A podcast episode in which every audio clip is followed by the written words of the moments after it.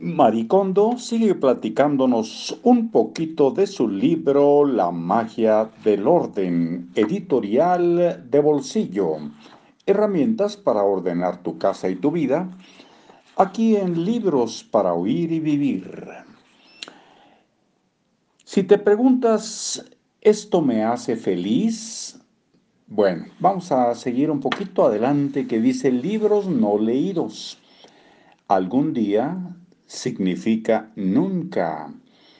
Las razones más comunes para no deshacerse de un libro son tal vez si lo lea o quizá tenga ganas de volver a leerlo. Tómate un momento para contar los libros que has leído más de una vez. ¿Cuántos son? Para algunos apenas llegarán a cinco y en el caso de algunos lectores excepcionales, quizá alcancen los 100. Sin embargo, la gente que relee tanto suele pertenecer a profesiones específicas como académicos y escritores.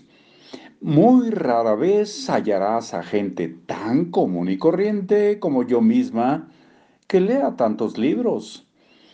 Aceptémoslo. Al fin y al cabo, releerás muy pocos de tus libros. Al igual que con la ropa, necesitamos detenernos y pensar en el propósito que tienen estos libros. Los libros son, en esencia, papel. Hojas de papel impresas con letras y atadas. Su verdadero propósito es ser leídos transmitir información a sus lectores. La información que contienen es lo que tiene significado. No tienen significado propio solo por estar en la estantería. Tú lees libros por la experiencia de hacerlo.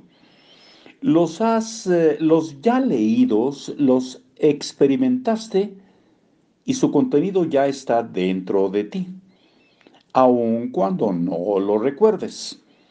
Entonces, eh, cuando decidas qué libros conservar, olvida si crees que volverás a leerlos o si ya dominas su contenido.